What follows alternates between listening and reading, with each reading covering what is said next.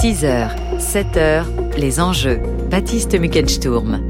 Bonjour à toutes, bonjour à tous. Nous sommes mercredi 12 avril. Bon réveil sur France Culture à 6h10. Aujourd'hui, dans les enjeux territoriaux, on sera en Bretagne pour enquêter au cœur de l'industrie agroalimentaire. Et puis à 6h40, les enjeux, les enjeux internationaux. On va revenir sur la décision aux États-Unis d'un juge de l'État du Texas d'interdire la pilule abortive. En attendant, dans le studio des enjeux, il est 6h et c'est l'heure du premier point sur l'actualité avec Clara Lecoq-Réal. thank you Bonjour Clara. Bonjour Baptiste, bonjour à tous. Et on commence euh, Clara par la visite chahutée d'Emmanuel Macron aux Pays-Bas. Hué par des manifestants hier après-midi lors de son discours à La Haye pour l'inaction climatique de la France et pour sa réforme des retraites. Emmanuel Macron a dîné avec le roi des Pays-Bas dans la soirée. Réformer ce n'est pas simple, a dit son hôte. Le chef de l'État est donc rattrapé même à l'étranger par le contexte social mais aussi par ses propos polémiques sur Taïwan. Il avait estimé que les Européens ne devaient pas être suivistes des États-Unis. Son homologue taïwanais a réagi et écrit hier soir sur Facebook cette question. Est-ce que liberté, égalité, fraternité sont passées de mode? En Birmanie, les militaires au pouvoir assument. Oui, disent-ils, ce sont bien eux qui ont attaqué hier un village du centre du pays tenu par des rebelles. La frappe a fait des dizaines de morts selon les premiers témoignages, peut-être une cinquantaine ou plus. Des civils dont des enfants ont été visés par des tirs d'hélicoptères selon les Nations Unies qui se disent horrifiés. Alexei Navalny serait gravement malade selon son avocat. Il s'inquiétait hier soir de l'état de santé de l'opposant russe, emprisonné depuis deux ans. Malade donc et laissé sans soins, dit-il. Il demande des examens radiologiques et toxicologiques. Le gouvernement annonce des mesures pour mieux lutter contre les feux de forêt. Le ministre français de l'Intérieur était hier soir en visite à, à la Teste de Bûche, durement touchée par les incendies l'été dernier en Gironde. Gérald Darmanin. L'État s'engage à hauteur de 180 millions d'euros pour que les SDIS qui dépendent des départements puissent accueillir près de 1100 engins pour lutter contre les feux et les matériels lourds. Nous pouvons compter sur un renforcement sans précédent de nos moyens aériens qui dépendent directement de l'État. L'arrivée du 8e Dash, l'allocation d'un 9e, avec quatre avions de type Air Tractor que nous n'avions pas avant et 10 hélicoptères bombardiers supplémentaires pour 2023. C'est 47 appareils lorsque nous n'en avions que 38 voilà encore neuf mois.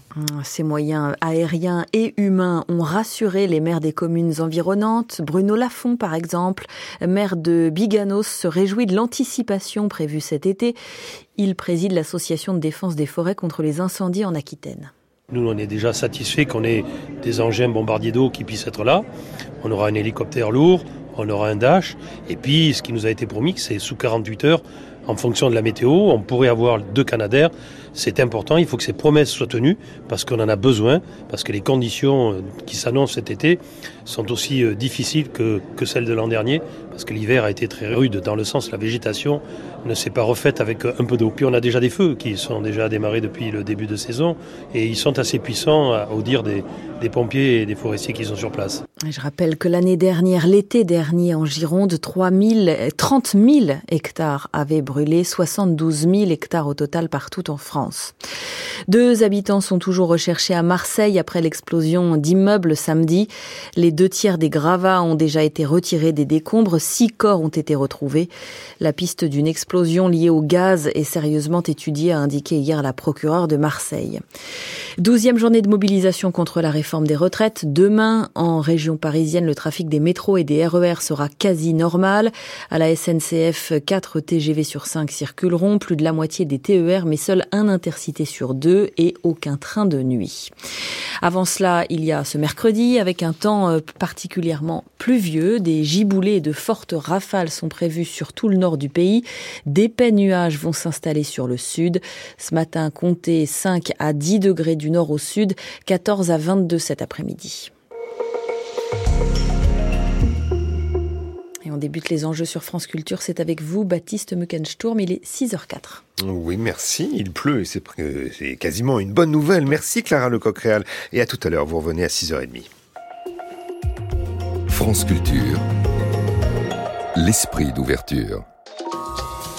Cette semaine, nous embarquons à bord de l'un de ces milliers de cargos qui sillonnent les mers et transportent la quasi-totalité de nos marchandises. Tiffaine de Roquigny. Nous nous glisserons parmi les travailleurs des mers, marins et dockers soumis à un rythme toujours plus effréné. Nous reviendrons sur l'histoire des compagnies des Indes orientales qui ont accéléré la mondialisation. Enfin, après la publication de leurs bénéfices records, nous nous pencherons sur les modèles économiques des plus grandes compagnies maritimes du monde. Entendez-vous l'écho du lundi au vendredi à 14h sur France Culture, franceculture.fr et l'appli Radio France.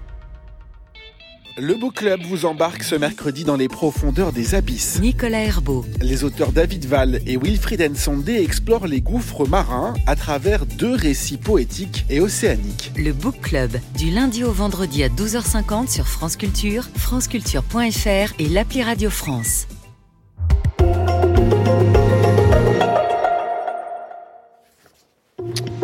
« 6h, 7h, les enjeux. Baptiste Muckensturm. Bienvenue dans l'émission qui chaque matin vous fait le récit des enjeux dans les territoires en France et à l'étranger.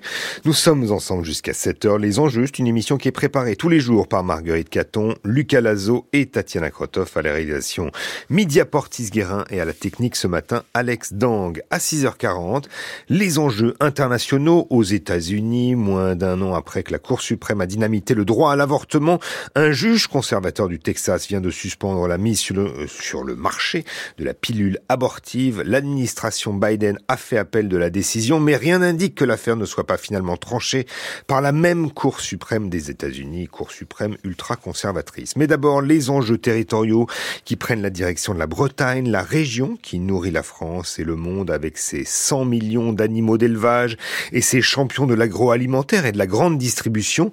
Mais derrière les chiffres vertigineux des industriels, on découvre un monde paysan qui disparaît et un écosystème à bout de souffle. Bretagne, l'envers de la carte postale, c'est notre sujet juste après un tube des Anglais de High Monster.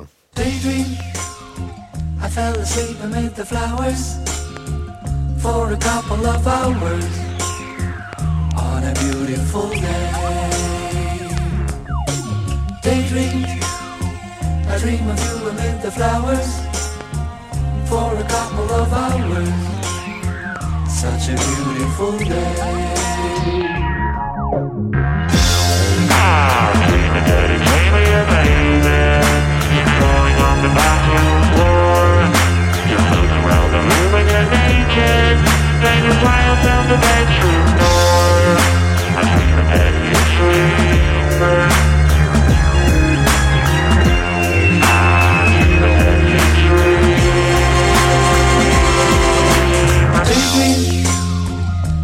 asleep amid the flowers for a couple of hours on a beautiful day. Daydream, I dream of you amid the flowers for a couple of hours. Such a beautiful day.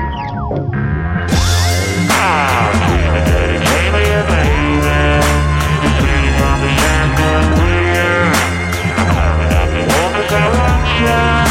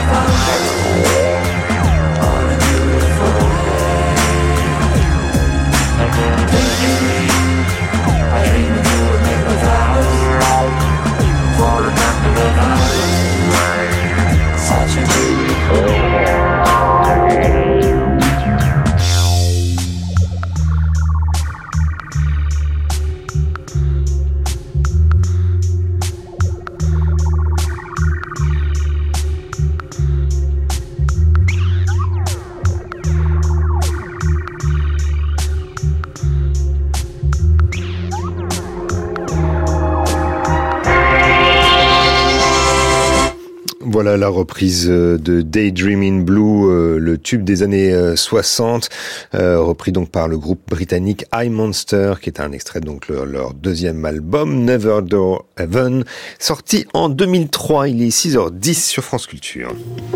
France Culture, les enjeux Baptiste Muckensturm. C'était en 2018 une petite phrase lâchée par le président de la République alors qu'il présentait Jean-Yves Le Drian, alors ministre des Affaires étrangères au pape François. C'est un breton, avait dit Emmanuel Macron avant de poursuivre. Et les bretons, c'est la mafia française. La phrase avait fait sourire, mais cinq ans plus tard, à la lecture de votre ouvrage Silence dans les champs qui paraît aujourd'hui euh, chez Artaud, elle sonne juste, Nicolas Legendre. Bonjour. Bonjour.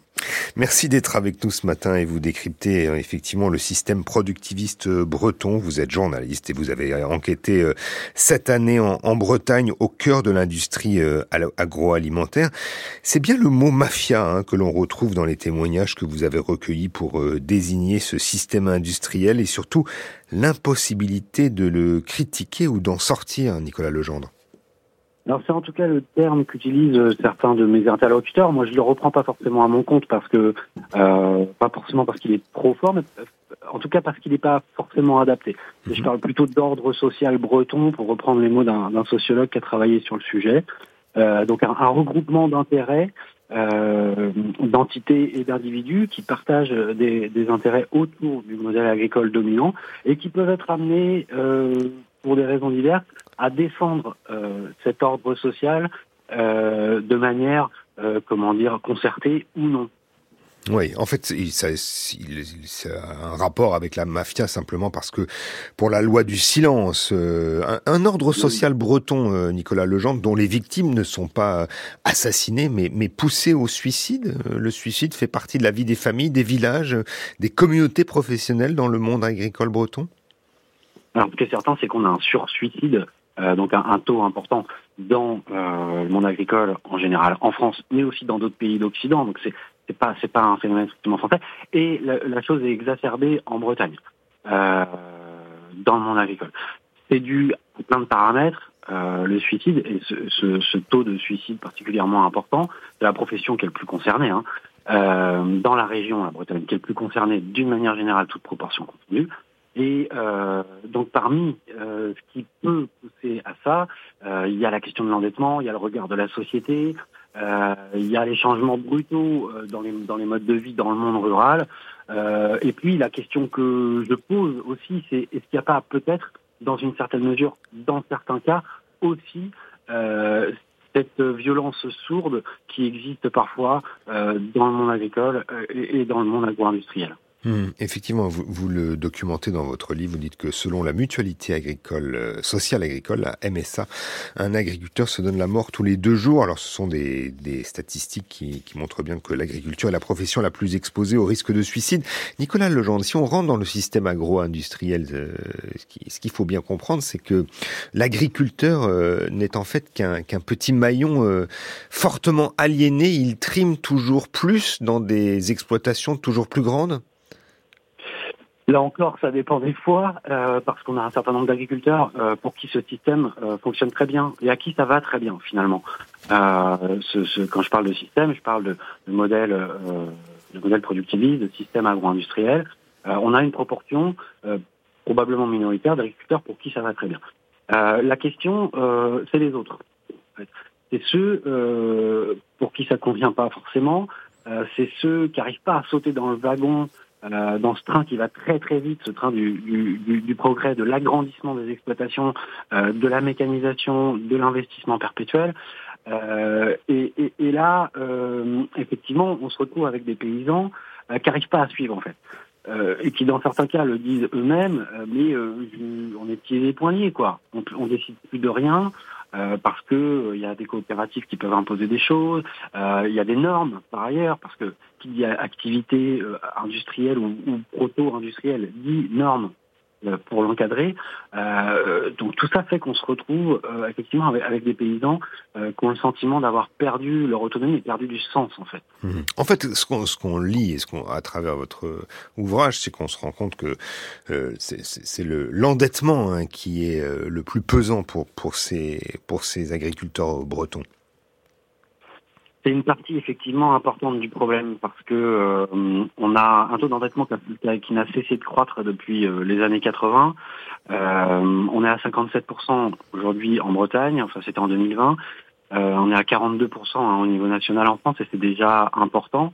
et puis la particularité, c'est que cet endettement, il est constitué en partie de prêts de court terme, c'est-à-dire un endettement qui est destiné non pas à euh, investir euh, pour créer de la valeur, avoir des actifs voilà, qui vont créer de la valeur à long terme, mais simplement pour dégager de la trésorerie.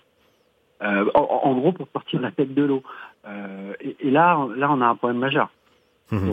Vous dites qu'entre 2010 et 2020, alors que le nombre de chefs d'exploitation a diminué de 22% en Bretagne, le total d'accompagnement effectué par euh, l'association Solidarité Paysan, qui offre euh, donc un, appui administratif moral, et moral à des agriculteurs en difficulté, a bondi de, de 20%. Et vous citez aussi d'ailleurs euh, un, un, plus des, centaines de personnes, hein, enfin dans, dans, dans, votre ouvrage, mais notamment sur cette question de l'endettement.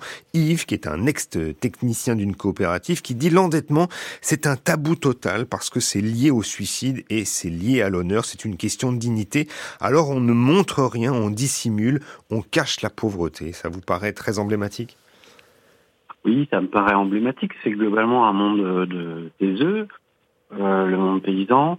Euh, il y a une pudeur, euh, il y a le rapport à l'argent aussi, donc c'est compliqué, c'est compliqué d'en parler. Et puis il y a une réalité, c'est que il y a de moins en moins de paysans, ça tout le monde le sait. Euh, donc le, le, tissu, le maillage en fait paysan dans les campagnes euh, est beaucoup plus lâche aujourd'hui qu'il y a euh, 10 ans et, et, bien sûr qu'il y a 50 ans. Euh, donc les liens sociaux euh, au sein de la, du, du, monde paysan se sont aussi euh, distendus de fait. Ça ne veut pas dire qu'ils n'existent plus, ça veut dire qu'ils se sont distendus. Euh, et l'activité dans le même temps s'est intensifiée. Euh, le, le, travail n'est pas forcément toujours plus dur, c'est certain, euh, mais néanmoins euh, les journées sont longues. Mmh. on a beaucoup à faire. Mmh. Face à cette souffrance euh, que vous, que vous décrivez, euh, quelle, quelle est l'attitude des, des, des, services euh, de l'État en Bretagne? Vous dites par exemple que dans votre enquête, au cours de votre enquête, vous avez découvert que dans les Côtes d'Armor, il y avait un, un, fichier informatique qui était justement dédié au recensement des problèmes rencontrés par les, les exploitants de, du département. De, de, de quoi s'agit-il exactement? Ben, en fait, oui, c'est un, un, fichier qui est, qui est, lié à, à, euh, un circulaire ministériel du milieu des années 2010. En fait, euh, l'idée, euh, c'est euh, pour l'État hein, dans ce contexte, c'est de ne pas, euh, comment dire, trop alourdir le fardeau des contrôles dans les fermes pour les exploitants agricoles. donc, il y a, y a, ce fichier qui existe très probablement dans d'autres départements. Hein, euh, moi, j'en suis certain pour ce qui est des Côtes d'Armor.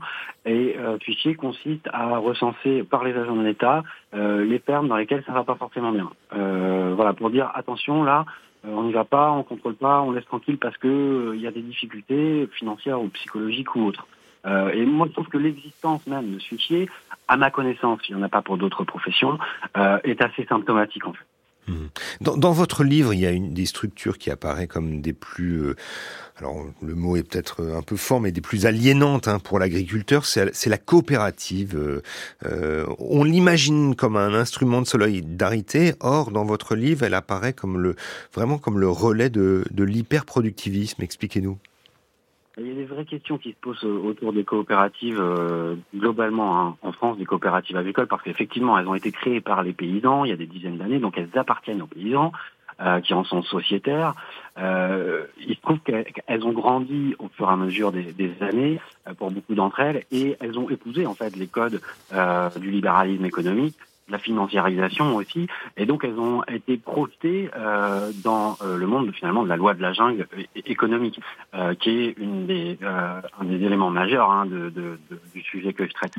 Euh, et au fur et à mesure, les petites certaines petites coopératives qui, rassemblaient quelques centaines de paysans en rassemblent désormais plusieurs milliers.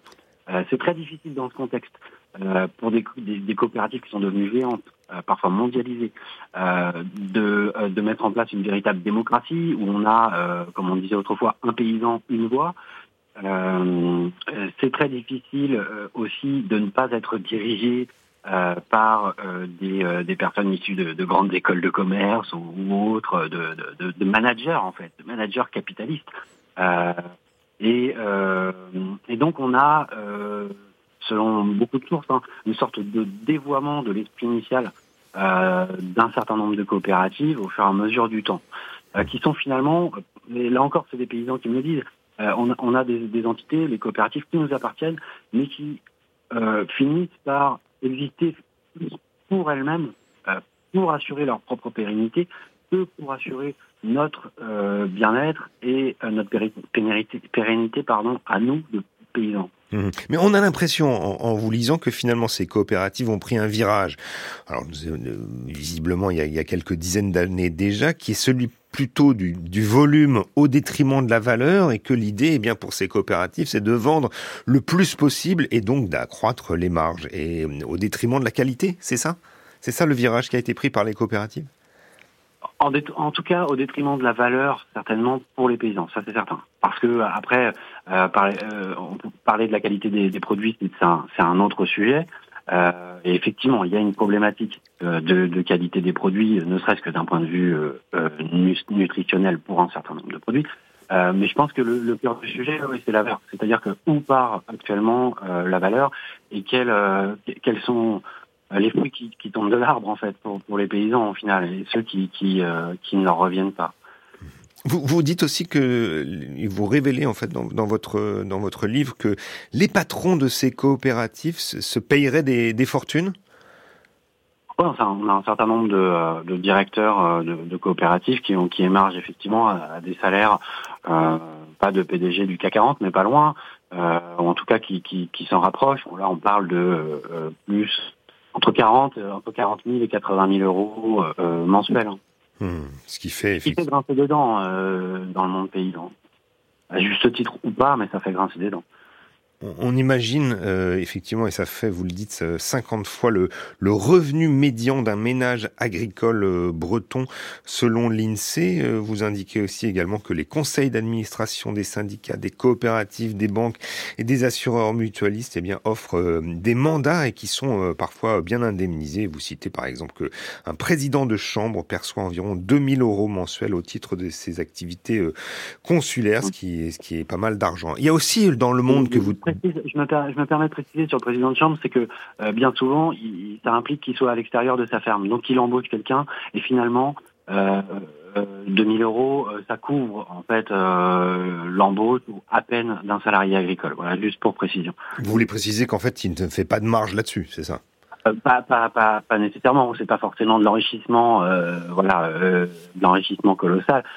Euh, il y a une question ensuite, euh, en revanche, de, euh, de réseau, de, de, de, comment dire, d'avantages éventuels pour certains, etc. là, qui peut, qui peut, qui peut poser question. Mmh. Hmm. Ce qui est frappant, alors, c'est que bon, non seulement les, les, les agriculteurs euh, souffrent de ce système, mais aussi euh, l'écosystème euh, productif, le sol, la Bretagne elle-même et ses capacités agricoles sous l'effet de, des pollutions notamment. Et pourtant, il y aurait des solutions. Elles sont bien connues en Bretagne, Nicolas Legendre, selon vous? Elles sont plus ou moins bien connues selon les acteurs. En tout cas, ce qui est certain, c'est qu'elles existent et depuis longtemps. Euh, C'est-à-dire que euh, quand je dis depuis longtemps, euh, c'est dès les années 5, dès les années 1950, on a des acteurs en Bretagne, euh, exploitants agricoles, paysans, mais aussi techniciens, agronomes, qui mettent en place des solutions alternatives qui vont dans le sens d'une logique agroécologique euh, beaucoup plus circulaire, euh, avec l'idée de faire beaucoup plus euh, avec les éléments plutôt que contre. Et, et ça, donc il y, y a, le cas d'André Pochon, hein, qui est une figure majeure de l'agroécologie en France, qui est un breton, et qui, lui, dès les années 50, met des choses en place sur sa ferme, et c'est validé à l'époque déjà par des études de, de l'INRA, en fait. Euh, bien sûr, les choses ont évolué depuis, et euh, ces techniques agroécologiques, elles ont euh, cessé, elles n'ont cessé de se perfectionner. Euh, le problème, c'est que elles ont été, comment dire, marginalisées bien souvent, laissées de côté, et puis on a fini par dire que ça peut être intéressant, mais bon, ça, c'est à la marge. Quoi. Mmh. En, en lisant votre livre, on a l'impression, et il faut que vous nous le confirmiez, que finalement la figure la plus honnie en, en, Bretagne, c'est l'écologiste. Pour un certain nombre d'acteurs, oui, il y a une polarisation très forte. Euh, de longue date dans le monde agricole en Bretagne, pas que en Bretagne, hein, euh, on a un rapport, on va dire, conflictuel euh, au, à, à la gauche politique euh, et, euh, et, aux militants écologiques. Et effectivement, on voit des déclarations euh, de, de leaders, de représentants d'instances agricoles en Bretagne qui sont sont incendiaires contre contre les écologistes. J'ai en tête un président du coopérative porcine qui parlait de qui assimilait les membres d'eau et rivière, donc une, une, association environnementaliste agréée par l'État, qui disait c'était il les assimilait à la secte du temple solaire, quoi. Euh, Ça, ce sont des propos qu'on entend encore aujourd'hui? Les choses ont évolué, c'est certain, notamment sur la prise en compte des problématiques environnementales. Euh, mais on a toujours un, fossé énorme. en fait, on a deux mondes qui se parlent, euh, qui, qui, qui, se parlent parfois, mais qui se comprennent, qui se comprennent pas vraiment, quoi. Euh, qui comprennent pas vraiment. Et longtemps, en fait, on a eu un déni en Bretagne euh, dans le dans le monde agricole, et, en tout cas dans les instances agricoles, on a eu un déni profond et entretenu euh, sur la question environnementale. Ça, c'est très clair. Mhm. Merci beaucoup Nicolas Legendre de nous avoir parlé de, votre enquête. Silence dans les champs, qui paraît donc aujourd'hui euh, les mécanismes, ce qui décrit hein, les, les, les, mécanismes de l'industrie agroalimentaire en Bretagne et qui s'appuie, c'est très intéressant, sur des centaines de témoignages. Les enjeux à retrouver sur franceculture.fr et l'appli Radio France. 6h26 aujourd'hui sur France Culture. Alors d'abord, des nouvelles des matins de Guillaume Erner avec à 7h14 la question du jour, gestion de l'eau, comment faire face aux sécheresses à venir? Et puis à partir de 7h40, la question de l'Irlande, 25 ans après euh, donc euh, voilà la paix fragile, euh, avec à l'occasion bien sûr du déplacement du président américain Joe Biden en Irlande ces jours-ci. Et puis puisqu'on parle d'aventure, Jack London, c'est euh, le feuilleton ce soir à 20h30. Naissance d'un écrivain, c'est un long portrait que le chanteur euh, Yves Simon lui avait consacré en 2001.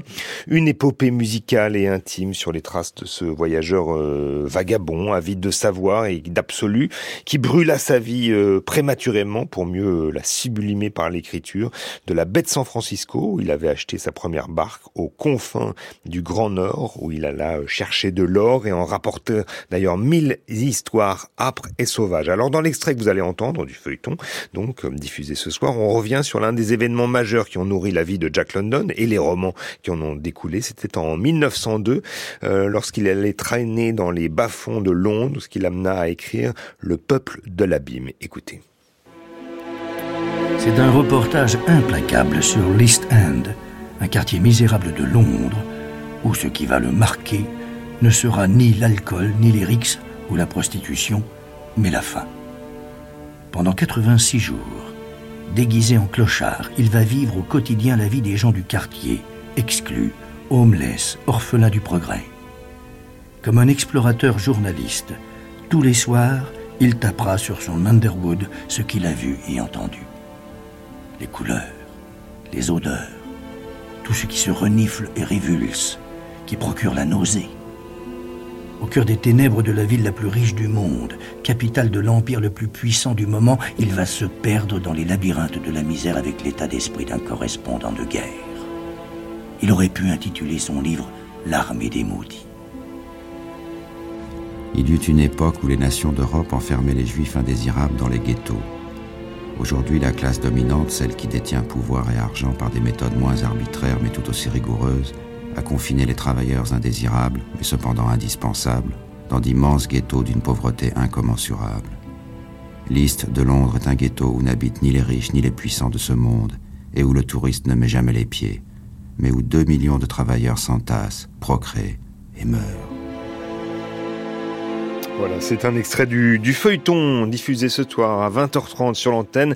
Jack London, naissance d'un écrivain. C'est produit par Yves Simon. Ça date de 2001. C'est réalisé par Marinus Baum et c'est à retrouver sur franceculture.fr et l'application Radio France.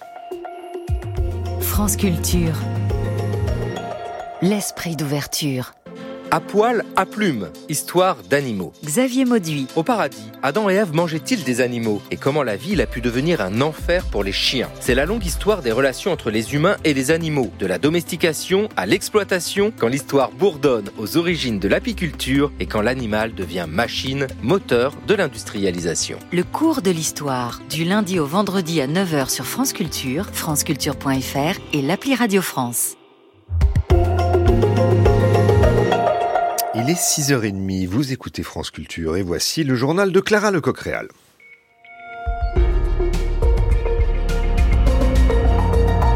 Bonjour Clara. Bonjour Baptiste, bonjour à tous. Le président français rattrapé par les manifestations contre sa réforme des retraites lors d'une visite aux Pays-Bas hier. Quelques opposants et leurs banderoles. Emmanuel Macron balaie la séquence d'un revers de main, vous l'entendrez. Et ce alors qu'Elisabeth Borne, première ministre, elle poursuit les entretiens à Matignon sur cette réforme des retraites. Hier, Marine Le Pen a fait le même constat que le reste de l'opposition. Dialogue impossible.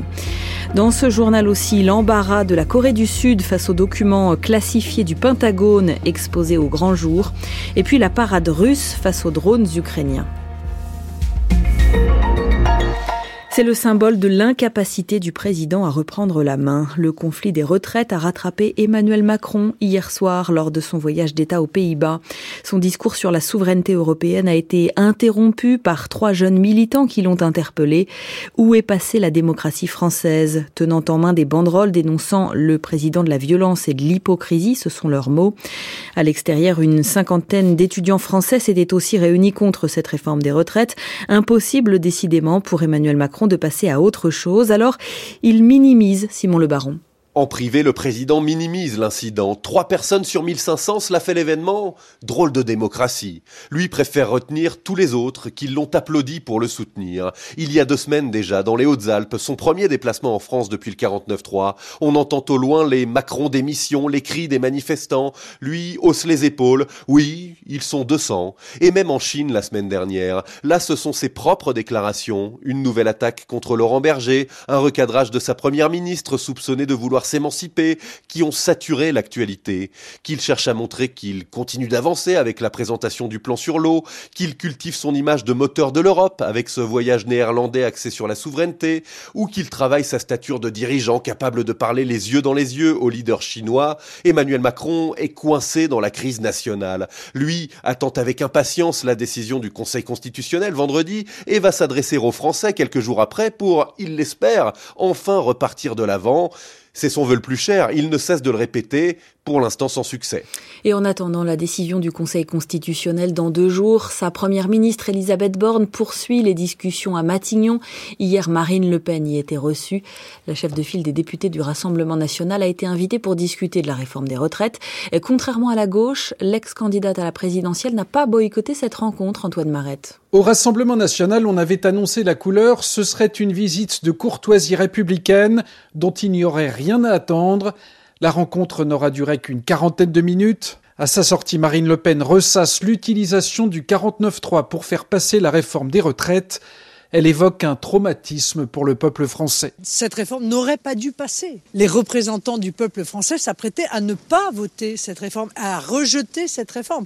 Et avoir dégainé un 49-3 dans ces circonstances-là pour forcer la main du peuple français a été très mal vécu. Ça restera, je pense, une cicatrice profonde. Une partie de plus en plus importante des Français ont le sentiment qu'il n'y a plus un fonctionnement démocratique correct dans notre pays. Un 49-3 suivi d'une motion de censure transpartisane rejetée à neuf voix près, ce qui, selon Marine Le Pen, fragilise l'exécutif et en particulier Elisabeth Borne. Je pense qu'il aurait fallu un remaniement dès le lendemain de la motion de censure. Car la réalité, c'est que même si cette motion de censure n'a pas été votée, il n'en demeure pas moins qu'elle exprimait une perte de confiance très importante de la part des représentants du peuple français à l'égard du gouvernement. Prochaine étape importante dans ce feuilleton politique de la réforme des retraites, la décision du Conseil constitutionnel attendue vendredi au lendemain d'une douzième journée de mobilisation sociale. Mobilisation nationale donc pour demain jeudi. 4 TGV sur 5 rouleront à la SNCF, 3 TER sur 5.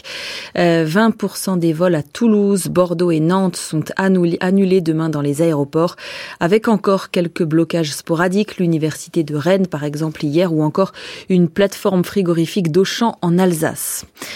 Un retour qui divise au sein de l'alliance de gauche, la NUP, celui d'Adrien Quatennens, réintégré dans le groupe des députés insoumis à l'Assemblée nationale, quatre mois après sa condamnation pour violence conjugale. 47 députés LFI se sont prononcés pour, 15 contre. Une faute politique, juge le Parti socialiste dans un communiqué. Décision également dénoncée par la patronne des députés écologistes, Cyrielle Châtelain. Et puis la ministre de l'égalité femmes-hommes, Isabelle Rome, elle demande sa démission. 6h34 sur France Culture, la suite du journal de Clara Lecoq-Réal. En Birmanie, la junte au pouvoir revendique l'attaque aérienne qui a fait plusieurs dizaines de morts hier dans un village. Un village tenu par des rebelles dans le centre de la Birmanie. Les militaires assument. Plusieurs témoins cités par l'agence France Presse ce matin évoquent une cinquantaine de personnes tuées au moins, dont de nombreux civils. S'ils ont été tués, c'est parce qu'ils étaient, ils ont été forcés d'aider les terroristes, répond l'armée birmane, au pouvoir, je le rappelle, depuis son coup d'État il y a deux ans. Un acte vivement condamné par les Nations Unies. Nous évoquions hier ici même la fuite de documents classifiés du Pentagone aux États-Unis. Une menace pour la sécurité, disait le conseiller John Kirby. Eh bien, l'affaire embarrasse aussi les alliés des États-Unis, et notamment la Corée du Sud, partenaire historique de Washington, accusée dans ces documents d'espionnage. Alors, elle répond, Bertrand Galichet. Un nombre significatif des documents en question a été falsifié. C'est le compte rendu fait hier à Séoul après l'entretien téléphonique entre les ministres américains et sud-coréens de la Défense au sujet des soupçons d'espionnage de la Corée du Sud par les États-Unis, accusation qualifiée par la présidence sud-coréenne de mensonge insensé. Le communiqué cache difficilement l'embarras diplomatique lié aux allégations de fourniture d'armes à l'Ukraine par la Corée du Sud, notamment des obus d'artillerie lourde. L'opposition sud-coréenne monte au créneau et accuse le gouvernement de minimiser l'importance des documents qui ont fuité pour préserver les bonnes relations avec Washington. Dans le reste du monde, la plupart des pays cités font profil bas visiblement pour les mêmes raisons. Et dans ces documents classifiés, il était aussi question de la guerre en Ukraine. On pouvait notamment y lire que le renseignement américain a émis des doutes sur une potentielle contre-offensive ukrainienne. Le chef de la diplomatie des États-Unis a appelé hier Kiev pour rassurer son allié. L'Ukraine et ses drones en mauvaise posture justement en ce moment dans l'Est à Bakhmut. Explication Jean-Sébastien Soldaini. La fréquence des télécommandes de drones a beau être modifiée, rien n'y fait depuis quelques semaines. L'armée russe utilise des brouilleurs plus adaptés. Ils perturbent toute la zone autour de Bakhmut. Xavier Titelman, consultant en défense aéronautique, relève que la méthode perturbe le pilotage et limite le rayon d'action des appareils. La portée opérationnelle des drones est de plus en plus réduite. Avant, on pouvait porter à 6, 8, 10 km parfois, tandis que maintenant, dans une zone très brouillée comme Bakhmut, on va être autour de 500 mètres, ce qui fait qu'il y a un nombre de pertes qui est très important, avec des drones qui vont parfois pas survivre plus d'une semaine. Certains modèles seront complètement dépassés d'ici 3 à 4 mois, alors l'armée ukrainienne travaille déjà sur de nouveaux appareils. Les drones suicides sont des drones qui sont faits en impression 3D, donc ça va coûter moins de 1000 euros par drone, mais là c'est des drones qui sont à usage unique, c'est-à-dire qu'on va les lancer en sachant qu'ils vont être détruits instantanément, donc c'est pas un drone d'observation avec une longue durée de vie. Des drones dont les plans et les fréquences de guidage ont l'avantage de ne pas être accessibles à tous pour conserver ainsi un temps d'avance sur l'adversaire. Jean-Sébastien Soldaini. Des pluies ce mercredi sur une large partie nord de la France métropolitaine, des nuages partout ailleurs et une moyenne de 8 degrés ce matin. Voilà la météo du jour. Et sur France Culture à 6h38, on reprend le fil des enjeux avec vous, Baptiste. Merci Clara, on vous retrouve à 8h et le prochain rendez-vous avec la rédaction de France Culture, c'est à 7h. 6h, 7h, les enjeux. Baptiste Muckensturm. Aux États-Unis, moins d'un an après le dynamitage du droit à l'avortement par la Cour suprême, un juge conservateur du Texas a suspendu la mise sur le marché de la pilule abortive. L'administration Biden a fait appel de la décision, mais rien n'indique que l'affaire ne soit pas finalement tranchée par la même Cour suprême ultra-conservatrice américaine. Aux États-Unis, la pilule abortive, nouvelle cible des juges conservateurs, eh bien c'est le thème des enjeux internationaux dans un instant. Je ma vie au ralenti. Avec toi, je veux que ça dure longtemps. L'air ralenti, c'est joli, c'est mieux que la vie. Avec toi, dans un film de Sam Peckinpah, Sam Peckinpah. Il faudrait qu'on revoie. Pas de et Billy the Kid. Oui, c'est vrai, y a des ralentis. Mais le reste va très vite. Et c'est ça qui nous invite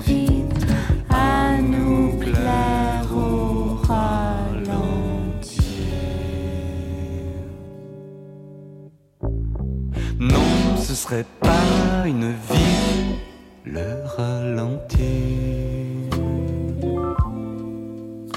Mais pour toi, j'irai plus doucement.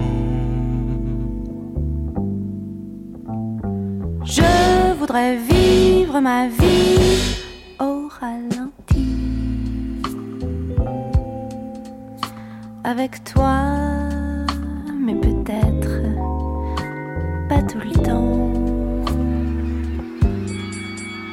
tout le temps.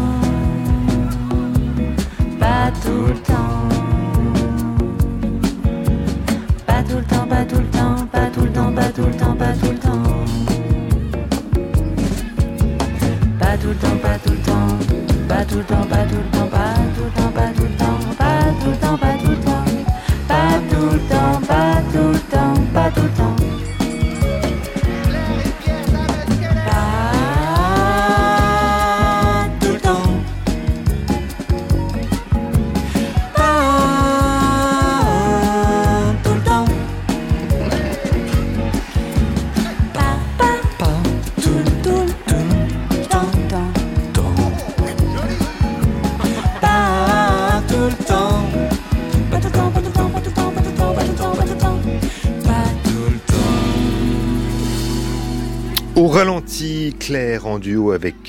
Pierre Davenkeller. C'est extrait de son premier album, une nouveauté donc sur France Culture, premier album intitulé La Maison Magique qui est sorti le 7 avril dernier, il est 6h41 sur France Culture.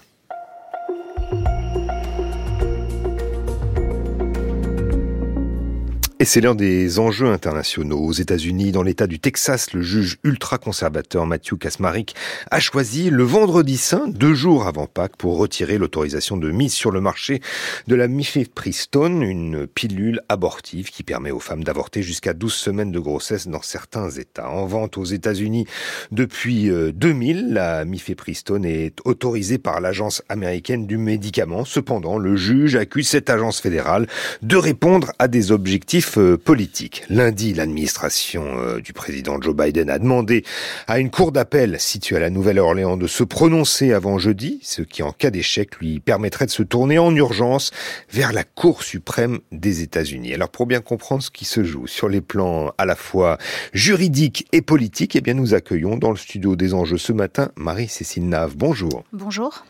Merci d'être avec nous. Vous êtes politologue, spécialiste des États-Unis, directrice de recherche à l'Institut de Relations internationales et stratégiques, l'IRIS. On va essayer d'y voir un peu plus clair dans cette affaire. Vendredi donc, le juge Kasmarek du Texas a retiré l'autorisation de mise sur le marché de la mifepristone. Qu'est-ce qui entraîne cette décision? Est-ce que pour l'instant le, le médicament est vraiment retiré du marché? Alors non, il n'a pas le pouvoir ni d'interdire euh, ce médicament, ni euh, de, demander à la FDA, la Food and Drug Administration, donc la haute autorité de santé qui donne des autorisations de, mise sur le marché des médicaments, euh, de, revenir sur son autorisation. Il peut lui demander de revoir ses procédures d'autorisation, mais pas de revenir sur l'autorisation en tant que telle. Et même la FDA peut refuser peut refuser de le faire. L'y obliger, ça constituerait une violation de la loi fédérale. Donc, euh, il ne peut, il ne peut pas non plus contraindre l'industrie pharmaceutique d'arrêter de le fabriquer. Et d'ailleurs, elle est vent debout hein, contre contre cette décision. C'est cette agence euh, du médicament, hein, cette euh, FDA euh, américaine qu'on donc, qu'on évoquait. Euh, il y a aussi le fait que depuis, eh bien, il y a des, il y a des, dans certains États, il y a des gouverneurs qui ont constitué des stocks. Je pense par exemple à, la Oui. Californie. Euh, D'où vient cette plainte, euh, Marie-Cécile Nave, déposée en novembre, qui a conduit le juge Kasmarek à prendre cette décision? Et pourquoi les plaignants ont-ils choisi ce tribunal du Texas et ce juge pour déposer donc leur plainte? Rien n'est au hasard, bien évidemment. Le juge Kasmarek, il est connu euh, d'ailleurs par, ailleurs pour ses positions euh, homophobes et transphobes. Ça, c'est un, un, autre sujet, même si c'est pas complètement étranger. Il est proche des milieux militants anti-avortement, dont l'argument entre guillemets est que la pilule abortive ne serait pas sûre pour la santé des femmes. Et donc, en gros, un groupe de fanatiques et un juge s'estime plus compétent sur le plan scientifique que la plus haute autorité de, santé, avec des arguments selon lesquels les femmes euh, seraient démunies sur un plan psychologique après avoir pris euh, ce médicament. Euh, c'est un argument qui est récurrent chez les anti-avortements, chez les fanatiques anti-avortements. C'est pour leur bien, c'est pour le bien des femmes elles n'ont pas de libre arbitre, etc. Donc évidemment, il n'est pas du tout choisi au hasard. C'est lui-même un, militant ultra opposé à l'avortement. Mmh. Et sur le plan euh, juridique, sur les, les fondements juridiques, euh, quels sont ceux, sur ces fondements sur lesquels le, ce juge Kasmarek euh, se fonde pour nourrir son, son, argumentation, pour justifier sa décision? Alors il, il dit que la FDA n'a pas assez pris de précautions scientifiques bon, ce qui sans l'étayer, voilà, sans l'étayer, ouais. euh, c'est un, c'est une opinion. La réponse de la FDA et, et, et d'ailleurs des, des, professionnels de, du milieu pharmaceutique, c'est de dire on se fonde sur des, plusieurs dizaines d'années euh, de connaissances scientifiques. Bien sûr, c'est tout à fait faux. Et d'ailleurs, il n'a, il n'a aucun élément pour étayer cette cette partie-là de l'argumentation. Et, et par ailleurs, il exhume une loi obsolète de 1873 qui s'appelle la Custom Act qui euh, interdit par euh, qu'on envoie par la poste, enfin que la FDA, aujourd'hui la FDA, mais il faut euh, faut la remettre dans son contexte aussi fin du 19e siècle, qui interdit l'envoi par la poste de tout élément ou information relative à la contraception, à l'avortement et à l'obscénité. Donc on voit bien que c'est une loi qui, qui est exhumée, qui n'a aucune qui n'a aucune pertinence aujourd'hui. Ouais, il se fonde aussi sur l'idée que ces pilules abortives euh, aussi transitent par euh, voie postale depuis un Oui, c'est ça. C'est le, le c'est le, le, la référence à cette loi de la fin du 19e siècle. Bien sûr, elle, a trans, elle, elles sont envoyées par, voie postale, y compris d'ailleurs dans des États qui ont interdit l'avortement et les femmes continuent mmh. de, les, de, les, de les acheter. Et encore plus donc depuis euh, le mois de juin 2022. 2022. Alors le gouvernement fédéral a fait donc appel lundi auprès d'un tribunal de la Nouvelle-Orléans. Il faudrait que vous n'expliquiez pourquoi la Nouvelle-Orléans, alors que l'industrie pharmaceutique s'est exprimée d'une même voix hein, pour alerter des, des, conséquences de cette décision sur l'ensemble du secteur. Quels sont pour l'instant les, les obstacles juridiques à l'application sur l'ensemble du territoire de la décision du juge texan. En bref, est-ce qu'il y a un juge qui est-ce que ce juge a, le pouvoir de faire interdire complètement un médicament, non, il n'a pas ce pouvoir et c'est plutôt c'est plutôt rassurant d'ailleurs parce que euh, si euh, si un juge euh, tout seul avait le la possibilité d'interdire un, médicament, ça, créerait un précédent aussi. C'est pour ça que la FDA n'a pas intérêt à, à, aller dans le dans ce sens-là parce que ça voudrait dire que si on peut le faire pour un médicament, on peut le faire pour tous. Et, et, donc on voit bien la brèche qui serait qui serait ouverte. Euh, le même jour que la décision de, de un autre juge fédéral à Washington a pris une décision contraire pour la effectivement pour aller à l'encontre de ça précisément, demandant à la FDA de faciliter l'accès à, la pilule abortive. Et euh, les, les, juristes américains, notamment la spécialiste euh, Mary Ziegler, qui a écrit beaucoup de livres sur, sur ces questions, dit que le fait qu'il y ait deux décisions de juges contraires l'une à l'autre, eh bien ça pourrait amener très rapidement, enfin très rapidement, ça peut prendre des mois, hein, euh, l'affaire devant la Cour suprême parce qu'il y a euh, il y a une contradiction dans deux avis de, de juges qui sont au même niveau. Mmh. Et juste pour répondre, pourquoi euh, le, le, le, c'est le tribunal de la Nouvelle-Orléans qui est dans un État, donc la Louisiane, qui est lui aussi euh, très conservateur, a été choisi par l'administration Biden? La Cour d'appel du, du 5e circuit elle n'est pas choisie. En fait, c'est la, c'est la, la juridiction compétente en la matière euh, euh sur parce que c'est un jugement qui a été émis au Texas. Autrement dit, c'est pas un avantage. Euh, non, en plus c'est une ceux qui défendent la pilule abortive. Non, parce que c'est un c'est une cour qui est constituée de magistrats essentiellement conservateurs. Mais enfin. Euh, Bon, on va, on va voir, on va voir. Alors, vous, a, vous, avez commencé à, à, nous le dire, mais est-ce que ce jugement pourrait suivre son chemin jusqu'à cette euh, Cour suprême américaine? Oui, c'est tout à fait possible euh, et on, on, est toujours frappé par l'inventivité juridique des, des anti-avortements. On se rappelle, euh, il, y a, il y a quelques années à peine, euh, de, de, de, des lois locales qui étaient prises pour euh, interdire l'avortement, par exemple après six semaines de grossesse. On se rappelle le Texas il y a deux ans, pour obliger les médecins qui pratiquent des avortements à être, à être affiliés à un hôpital à moins de X kilomètres de, de leur clinique privée, etc. On les trouvait ahurissantes. On se disait c'est pas possible, de toute façon c'est contre ça contre l'arrêt constitutionnel Roe versus Wade et on, voit le résultat. C'est-à-dire qu'à force de lobbying, à force de s'engouffrer dans des brèches euh, juridiques, eh bien, euh, ils parviennent à obtenir gain de cause. Et ici, on a exactement la même stratégie, c'est-à-dire faire pression, semer le doute et finalement obliger aussi les juges à se pencher sur euh, des, des failles juridiques ou des interstices juridiques que jusqu'ici on n'avait pas on n'avait pas examiné. Et euh, on, sait bien, hein, euh, on sait bien que Dobbs, l'arrêt Dobbs de la, Cour suprême du 24 juin 2022, c'était qu'un début. On le sait bien, au-delà de la, de la pilule abortive, même si c'est visiblement l'angle qui est attaqué aujourd'hui. Le but, c'est bien euh, pour les anti-avortements, euh, là on parle des fanatiques, hein, de trouver les moyens d'interdire purement et simplement l'avortement à l'échelle nationale, avec aussi des tentatives de loi locale aujourd'hui pour considérer que le fœtus, voire l'embryon, sont, euh, sont, sont des, des personnes euh, auquel il faut reconnaître des droits. Et d'ailleurs, le juge Kasmarek, dans son arrêt, dit, euh, dans, sa décision, ne parle pas de fœtus ou d'embryon, il dit enfant à naître ou personne à naître, c'est-à-dire tout, tout la, toute la rhétorique, finalement, de, des anti-avortements les plus durs. Mhm. Et on entend bien, effectivement, que la cible, c'est plus vraiment le droit, mais c'est vraiment le, le, moyen de contraception. Le recours à l'avortement médicamenteux a donc euh, beaucoup augmenté aux États-Unis. Il est passé de 37% à 54% entre 2017 et 2020, selon l'Institut Euh, justement parce que c'est un recours aux restrictions imposées par les lobbies, euh, les fermetures de cliniques, en fait, les lobbies anti-avortement, hein, bien sûr. Oui, exactement. C'est-à-dire que même avant l'arrêt Dobbs de la Cour suprême de, juin dernier, euh, un, grand nombre d'États avaient fermé des cliniques pratiquant les avortements pour soi-disant des raisons de sécurité, euh, euh, mais en fait c'était déjà des tentatives de, restreindre euh, drastiquement cet accès à ce, soin essentiel, hein, soin vraiment essentiel reconnu par l'ONU, et donc le recours à la pilule abortive qui peut être envoyée par la poste, qui peut être aussi prescrite par téléconsultation depuis depuis quelques mois. Ça c'est aussi les autorités fédérales qui l'ont permis.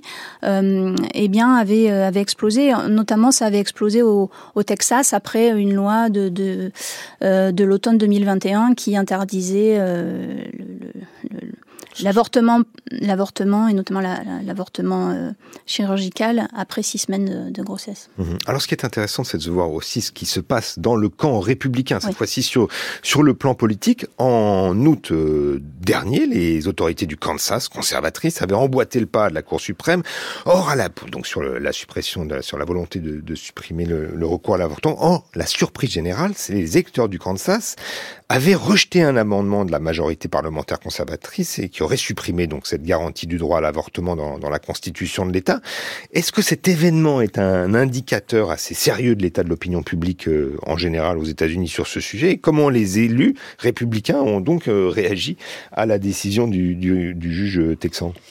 Oui, le, la restriction drastique de l'accès à l'avortement n'est pas du tout euh, payante électoralement pour les, pour les républicains. Le, le, le référendum au Kansas est très éclairant. Il y a quelques jours, les républicains ont perdu largement un siège, un siège décisif à la Cour suprême du Wisconsin pour les mêmes raisons. Et puis leur, leur énorme claque électorale, c'est euh, aux, dernières élections de mi-mandat en novembre dernier, où vraiment euh, leur contre-performance, elle est en grande partie due à l'arrêt Dobbs de la Cour suprême, parce que ça a remobilisé l'électorat démocrate, notamment les jeunes, notamment les femmes, bien entendu et même dans l'électorat républicain, euh, on n'est plus du tout dans une opposition euh, très majoritaire, euh, voire fanatique, comme on pouvait le, à l'avortement, comme on pouvait le connaître dans les années 80 90. L'opinion publique est beaucoup plus partagée, et donc c'est pas du tout payant électoralement. Et pour répondre à votre question, le Parti républicain aujourd'hui est bien embarrassé. Il est, il est, il, il, y en a très peu qui, qui, qui, parlent pour dire non non, ça, ça, ça, va pas cette décision du juge texan. Les autres sont quand même embarrassés, mais n'ont, ils n'ont pas renoncé à, euh, du, moins le parti, à faire pression sur les élus républicains du Congrès pour qu'il y ait une loi fédérale interdisant euh, l'avortement sur l'ensemble du territoire national. Donc c'est assez fascinant de voir que finalement, euh, ils n'ont pas compris que électoralement c'était perdant. Mhm. Et quelle est l'attitude de ceux qu'on considère comme les, les plus conservateurs parmi les conservateurs, autrement dit euh, les, les soutiens du président euh, Trump, les, les, MAGA, les Make American Great Again euh, Est-ce qu'ils soutiennent le retrait de la mise sur le marché de la pilule abortive aux États-Unis? C'est difficile de vous répondre avec précision parce que la, la base électorale la plus dure qui soutient qui soutient Trump ne recoupe pas exactement le, le, les militants, enfin les groupes de militants ultra anti-avortement. Évidemment, il y a des points communs, il y a des, rencontres, mais ce ne sont pas de, des groupes qui se superposent exactement. Mais enfin, oui, ce sont, c'est quand même une base électorale d'extrême droite, largement religieuse. Euh, qui euh, qui est dans une sorte de qui est dans une sorte de fanatisme et qui est obsédée euh, par un certain nombre de sujets dont elle ne elle ne saisit pas que c'est une très mauvaise idée pour remporter l'élection de 2024. Il y a l'avortement, il y a le, le libre port d'armes, le refus de la régulation du libre port d'armes, il y a tout un toute une série de lois dans certains États fédérés comme la Floride ou le Texas encore qui prennent, qui visent euh, la communauté LGBT, euh, les, trans, notamment les, enfants trans. Et, tout ça, euh, c'est le résultat d'une peur identitaire, d'une panique identitaire, comme pour reprendre l'expression de l'anthropologue Régis Méran, euh, pour la France, mais il parle aussi des États-Unis, euh, qui n'est pas du tout en phase avec les évolutions de la société et les, et les souhaits de l'électorat, notamment féminin et jeune. Mmh et le risque donc pour le Parti républicain, eh bien, c'est d'être cantonné justement euh, dans ces, dans, sur ces, un peu bloqué sur ces questions de, de progrès, sur les questions euh, sociétales. Merci beaucoup Marie-Cécile Nav d'avoir été avec nous euh, ce matin pour nous éclairer justement sur cette décision prise par ce juge texan concernant la pilule abortive aux États-Unis. Je rappelle que vous êtes politologue spécialiste des États-Unis, directrice de recherche à l'IRIS, l'Institut de Relations internationales et stratégiques. Et vous avez aussi écrit votre livre. D'ailleurs, donnez-nous le titre de votre voilà, livre. je voulais préciser que je venais de publier deux livres, un livre qui s'appelle euh, Géopolitique des féminismes et un autre qui s'appelle Calmez-vous madame, ça va bien se passer, dont un des chapitres est consacré à l'avortement aux États-Unis. Merci beaucoup, vous avez raison de le préciser.